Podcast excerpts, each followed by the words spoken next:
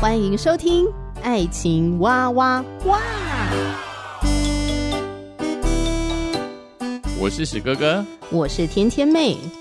各种情感话题，挖掘深度与广度，挖出感动与温度，为其中的美好惊叹不已。哎，是惊叹还是惊悚啊？以轻松漫谈的方式畅聊各种情感话题。爱情啊，我挖我挖我挖挖挖。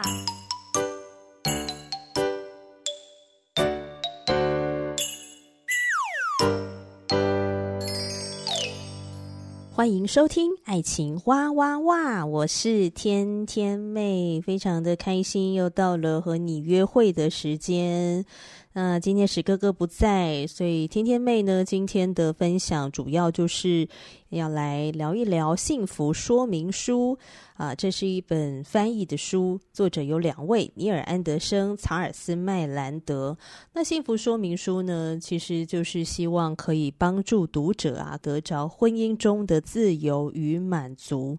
所以乍听之下呢，就是一个给已婚人士，呵呵，或者是给即将要迈向婚姻殿堂的听众朋友的。但是我个人觉得哦，如果你是一个单身者，那你也许现在还没有交往的对象，但我觉得你也很适合来读一读。好，为什么？因为我觉得哈，在谈恋爱的呃时候呢，哈，我们都希望可以找到一个合适的对象吧。就如果你是一个倾向能够建立一个长长久久的关系，而且甚至呢是能够诶进入婚姻的呃这样一个稳定长久的关系，啊，因为我们先搞清楚了你的期待是什么，婚姻是什么，那你就自然而然的比较清楚你要找什么样合适的对象。否则呢，如果没有前面的这个蓝图哦，我们要去思考，那什么叫做合适的对象，往往都会觉得，诶，很难想象，而且也很不具体。所以这本书呢，其实就是让我们看见说，诶，婚姻是什么？丈夫跟妻子在婚姻当中所扮演的角色是怎么样的？会遇到了哪些的很实际的、很具体的问题？当我们了解了之后呢，诶，再去思考，那我要找什么样的对象？诶，就会显得具体很多。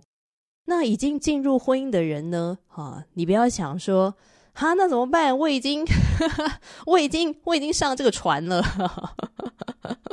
那我也没有办法跳船了，我没有那个回头路，而且呢，呃，我们尽量不要以这个离婚来当做一个解决婚姻问题的一个手段。无论你现在选择的对象你觉得好或者是不好。啊，但如果你对于婚姻呢是有一个期待的话哦，那我觉得这本书也会非常的适合你。诚如我刚刚介绍的这本书呢，诶，分享了很多在婚姻当中很具体的会遇到的情况，而且呢还给了我们很实际的呃参考的指南，好，让我们可以呢在生活当中来运用。特别呢，如果你觉得你的婚姻好像走的哪里卡卡的，不是很顺，那我觉得这本书呢，应该是可以帮助到你哦。好，那我们今天要分享幸福说明书呢，主要是来到了第三章。讲到的就是受造的男人跟女人，而其实这一篇呢，就是要讲男女大不同。我不知道在婚姻当中，你是不是常常可以感受到男人跟女人真的很不一样呢？好，可能有人说根本不用进入婚姻好吗？我就算不谈恋爱，我也可以感受到男女大不同。好，比如说跟一个异性的朋友。光是在谈一件事情呢，你就发现说，诶，你讲 A，然后他听到 B 去，奇怪了，我不是讲的很简单吗？为什么你可以听到 B 去呢？好，或者说，诶，你们在开话题的时候，聊天的话题也很不一样，关注的点也不太一样，解读的方式也不太一样，然后你们可能喜欢玩的啊，这个内容，诶，也不太一样，好，纾压的方式也不太一样。男人跟女人有很多的不同，我想我们在生活当中可以感受得出来啊。在幸福说明书里面呢，作者为什么特别啊要介绍受造的男人跟女人这个男女大不同呢？诶，其实很重要的就是啊，要谈到在家庭当中男人跟女人的角色上面的一个分工。作者用了一对动物来说明了什么叫完美的一个分工，哈，完美的团队合作，就是一对。公鸟跟母鸟，他们要一起筑巢，建立他们爱的小窝。啊，作者就发现啊，这个公鸟很特别哦。哦，公鸟呢，就是一个供应者，他会把一片一片大概长六尺到一尺的小叶子叼回来。那母鸟就是那个建筑师跟营造者，又好像设计师一样。母鸟会待在很隐蔽的鸟巢里面，殷勤的做工。大多数的时间，你可能都看不到它的身影。可是，你看到这个树枝啊，哈，还有树叶啊，在那里摇摇晃晃的。然后，你会听到一些好像拉扯跟编织的声音。诶，其实就代表这个母鸟呢，正在这个鸟巢里面殷勤的工作。那有的时候会有一些的外来者入侵，好，其他的鸟会飞过来。或者其他的动物，你就会看到这个公鸟会采取行动哦，它会俯冲，它会去攻击，它会让每一只试图要接近鸟巢的鸟，无论它的体型大小是怎么样的，好，把它们吓退，让它们吃尽苦头，让它们落荒而逃。你可以说这个公鸟呢，是保护，是关切，是一种对这个鸟巢的占有欲，或者说他爱嫉妒。而我们更可以讲说，这个小公鸟啊是很奋力的在保护自己的家园和家庭。而如果我们仔细的观察这只勤奋的公鸟，它怎么处理失败跟成功也是很有趣的。当它不小心的把一根草啊掉到了地上哦，发生了明显的失误，它就会在那里看呐、看来看去的，可是就不会把它捡起来。那接下来呢，它会休息一下。并没有狂热的想努力弥补这个失误，他是单纯的休息，让自己恢复精神，再去寻找另外一根草。那同时之间呢，你就看到那一只啊，正在鸟巢里面忙碌做工啊，好像在建造这个家哈，在设计这个鸟巢的这个母鸟啊，正在为即将出生的小鸟啊建筑这个家。所以整个这个过程，他很细心的努力做工，用一根一根公鸟拾回来的叶子或者草筑成了鸟巢。当这个与世隔绝的鸟巢完成的时候，它就可以提供庇护。鸟巢很安稳的建造在树枝上，为的是大风来袭的时候不会把它给吹翻。那么从这个公鸟跟母鸟呢，它们彼此的这个分工啊，诶。让我们好像活生生的看到了一个美好的婚姻图像。什么叫美好的婚姻图像？就这个丈夫跟妻子呢，他们是一个彼此分工合作，他们是一个团队。他们透过分工行事很有效率。当他们不小心失误的时候呢，他们懂得休息，还有他们殷勤的工作，迎接成功的来临。以及他们懂得保护家园和家庭，还有他们日复一日无时无刻提供资源，还有呢，他们所安排的、好所安置的这个庇护所呢，可以提供保护跟隐私，还有他们为未来殷勤的预备，啊，这真是一个美好的婚姻的一个图像啊。想一想，我们的家庭当中是如何分工的呢？好，你们怎么样分配这些资源呢？那你们两个人在角色上面的分工是怎么样的呢？我们可以从上帝所创造的大自然，公鸟跟母鸟他们的互动，他们的呃分工，他们怎么一起来筑巢，也来想想，那我们自己的家庭状况是怎么样的？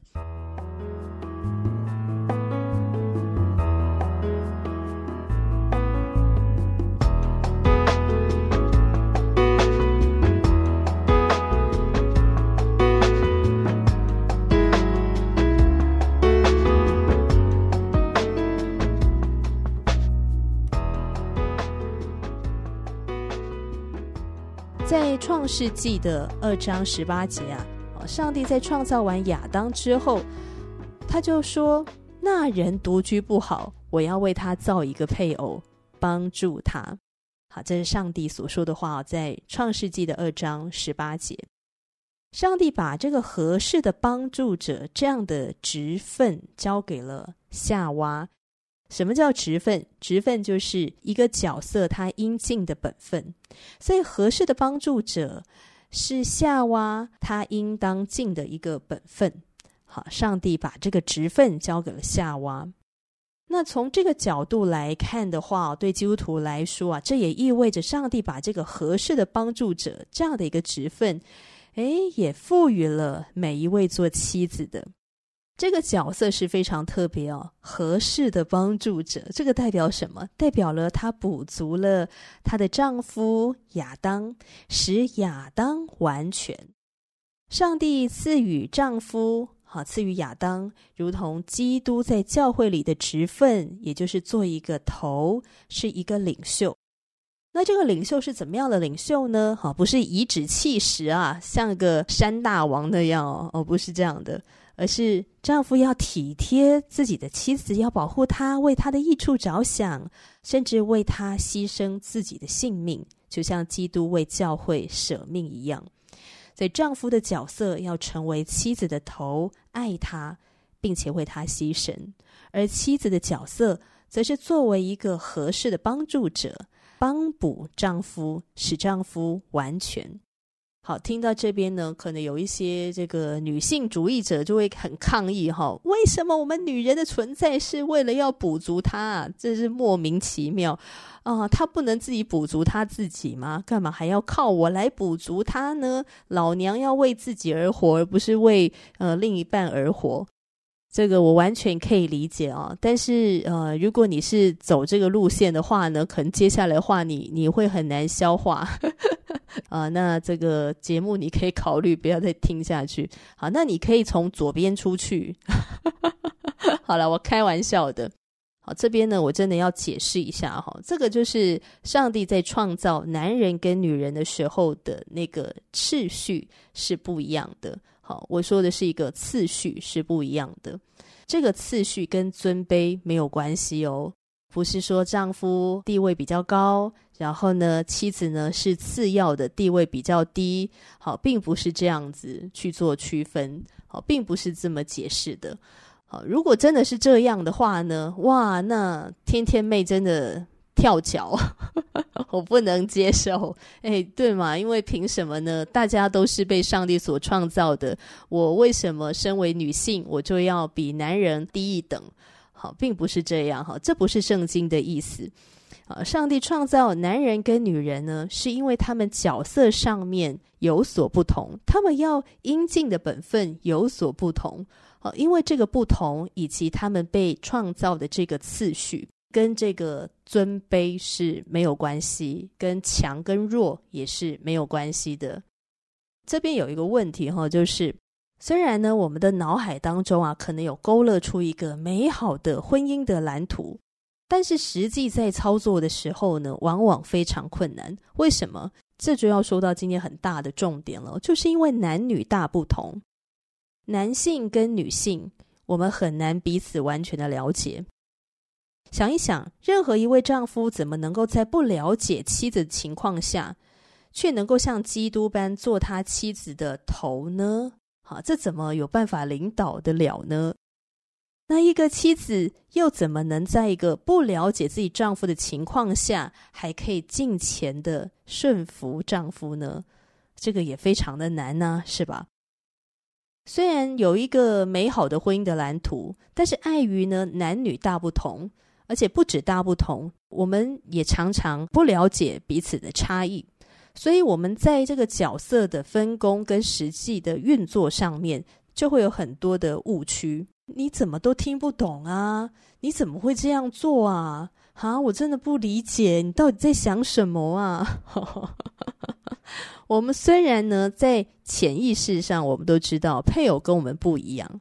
但是在很多的时候呢，我们会不小心的理所当然的觉得，哎，你应该会跟我一样才对啊！哦，你应该会跟我的想法差不多啊，你应该会跟我的感受差不多啊，那你应该会跟我的选择差不多吧？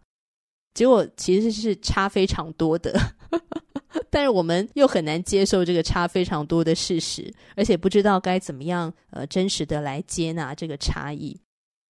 所以我们需要了解，男人跟女人都是按照上帝的形象所造的。他们分别受造成男性跟女性，而他们很不一样。当然，很多人会讲说，男人跟女人也没什么差啊，男人可以做的事情，女人也可以做啊。好，我说的这个差异呢，不是指能力上面的差异啊。当我们在聊到男女差异的时候呢，有一个注意事项哦，就是说，每一个人都是上帝所创造，他都是独一无二的。除了受到性别影响之外，他还有个人的个性啊。他的性格啊、气质啊、脾气啊等等的差异，好，就会促使这个人呢、有他独特的一个个人特质。所以，我们接下来要谈的男女差异呢，都是以这个普罗大众的哈，以一般性的哈来说。所以，有可能天天在分享的时候，你觉得哪有啊？你讲的好像跟我旁边那一位很不一样。当然，你的太太或你的丈夫呢？诶，有可能就比较不是属于在一般的范畴这里面的哈，他可能是更独特的。所以接下来要谈的这些男女差异呢，我们不必直接对号入座。它的重点是要让我们了解到说，在面对这些事件，男人跟女人真的是很不一样。你跟你的配偶是很不一样的。我们要去了解自己跟配偶有什么不一样。好，第一个要分享的男女大不同呢，是世界观的不同。男人跟女人对于如何看待世界，以及自己处在这个世界中所扮演的角色，是很不一样的。一般来说，男人把世界当作是一场比赛，一场竞争，他们的工作是去完成、去制造、去取得成就。就好像我们在节目中提到那个筑巢的那个公鸟啊，好，那个公鸟就是不断的去捡叶子回去给母鸟筑巢嘛，哈，像一个供应者。男人是自己呢，是一个竞赛者，是一个战士，一个供应者，或者说保护者，在他们的内心呢，好像驱使他们啊，要去建造，要去生育，要去供应。他们很可能呢，很关切自己的家人，他们也很重视关系。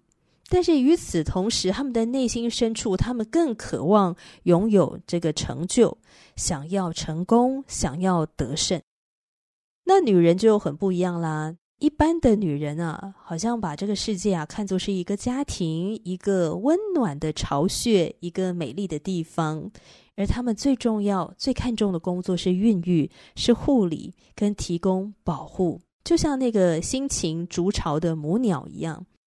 他们的内心呢，受驱使啊，要建立关系，好，要关系的联系，要培养。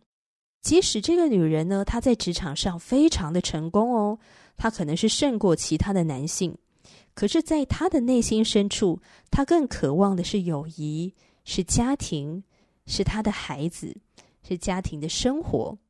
好，接下来要谈的男女大不同呢，就是谈话的方式很不一样哈，你会发现，诶，男人跟女人的用语呢是很不同的。观察小孩跟小孩彼此在聊天的时候，你就发现，小女生说话比较流利，用字遣词的词汇比较多，但是小男孩呢，诶，他们就比较没有这么多的词汇哦，但是他们很喜欢发出响声。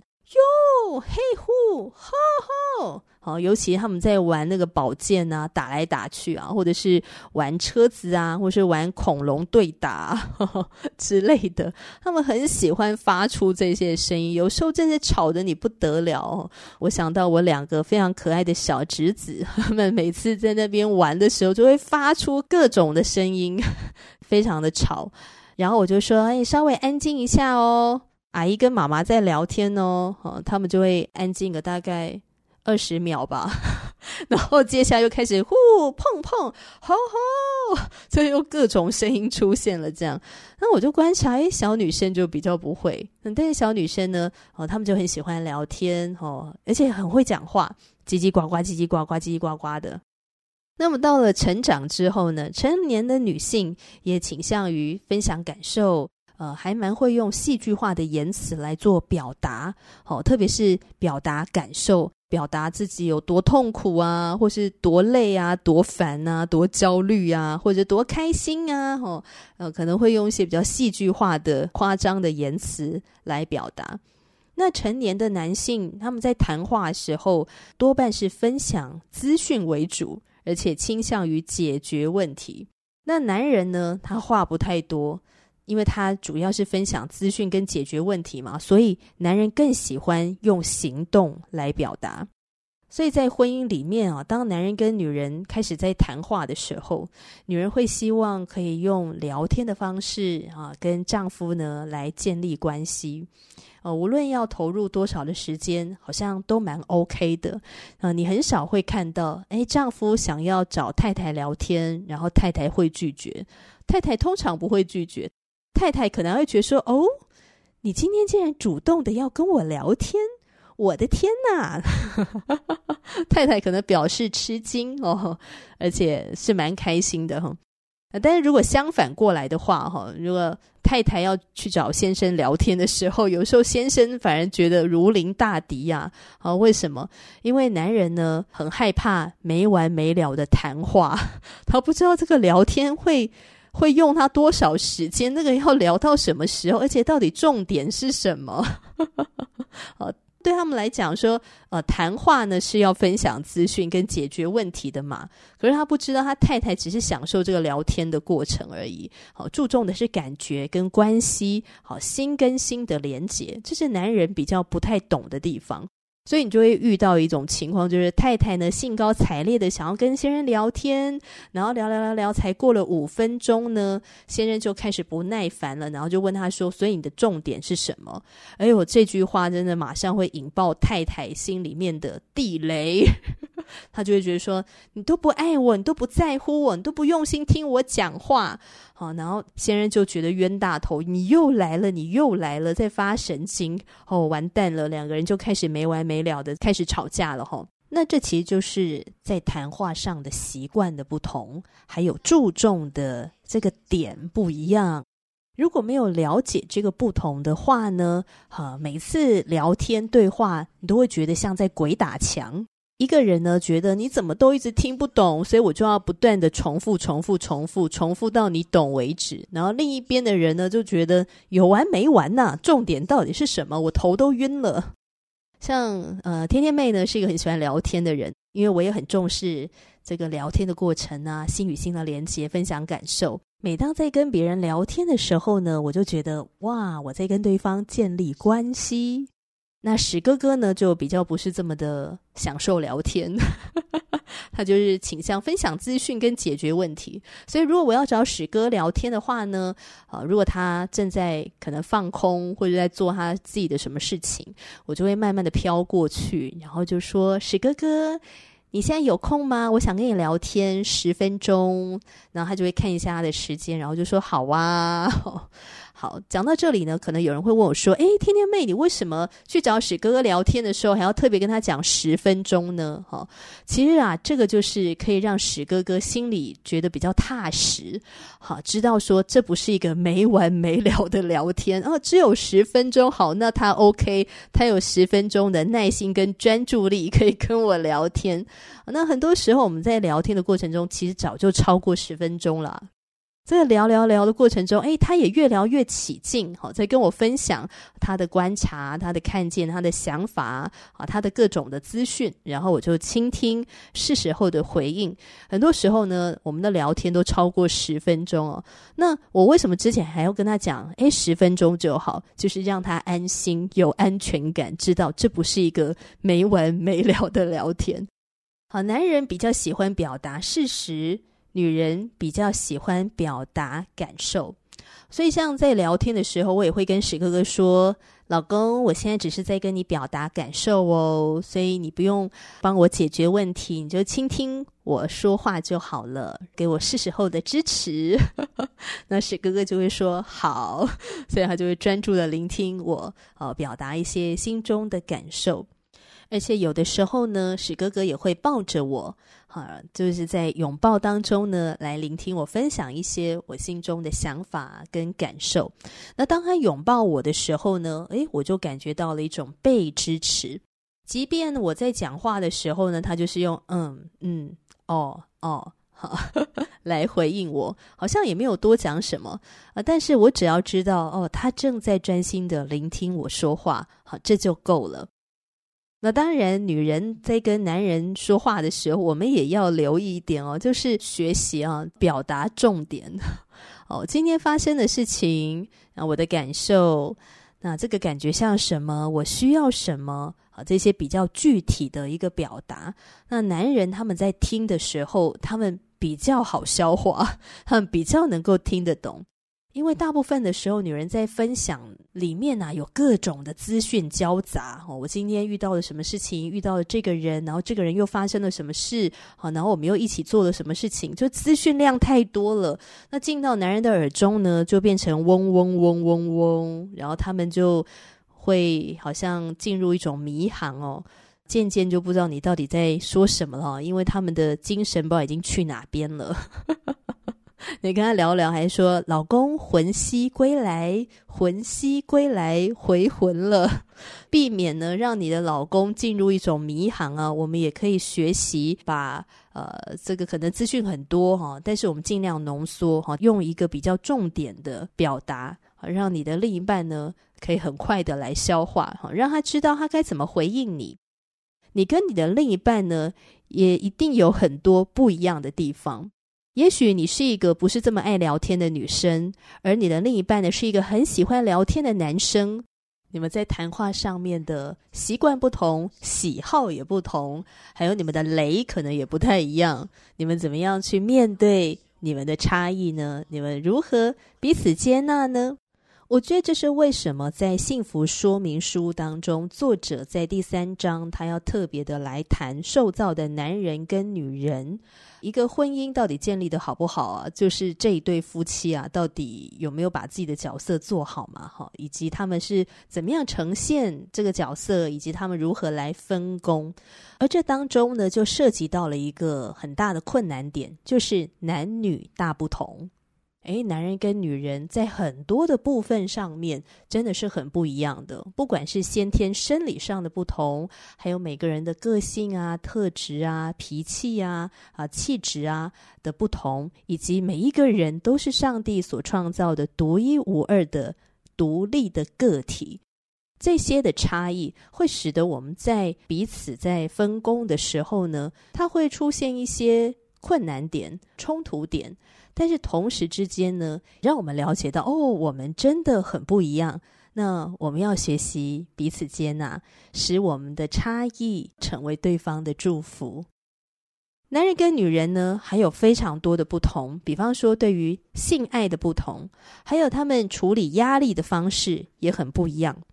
那女人呢，有非常丰富的这个情绪跟情感。好，这也是男人常常会不小心忽略的地方。